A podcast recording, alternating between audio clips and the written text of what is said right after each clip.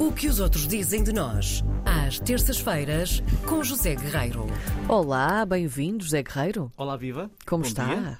Bom dia a todos. Bom dia. Vamos começar por eh, descrever Lisboa. Ai, sim. Não conheço. Descreva tudo. Como se eu não Descrever Lisboa soubesse como nada. colorida é um eufemismo. É assim que um leitor e um viajante associado do site Escape, estou a ler em português, tal como se escreve, Escape. O Escape é um dos maiores sites de viagem da Austrália.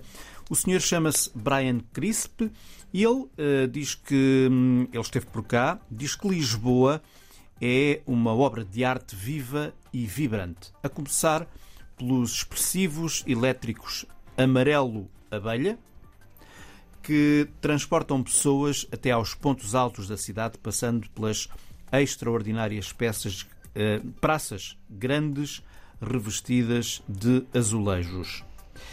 Até o céu azul aparentemente interminável, diz ele, e ainda os padrões arrojados e brilhantes usados pelos habitantes locais. Não sei bem a que é que ele se está a referir, os padrões usados. Será a roupa?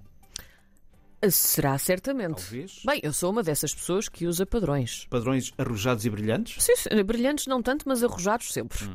Portanto, Lisboa, capital de Portugal, ganha vida como se as cores saltassem da cabeça de um pintor. Gosto muito desta frase deste senhor, este viajante, Brian Crisp, esteve apenas 48 horas em Lisboa, ficou muito impressionado, sobretudo então com as cores da cidade, quase que a descreve como se estivesse a olhar, ou melhor dizendo, a contemplar uma aguarela.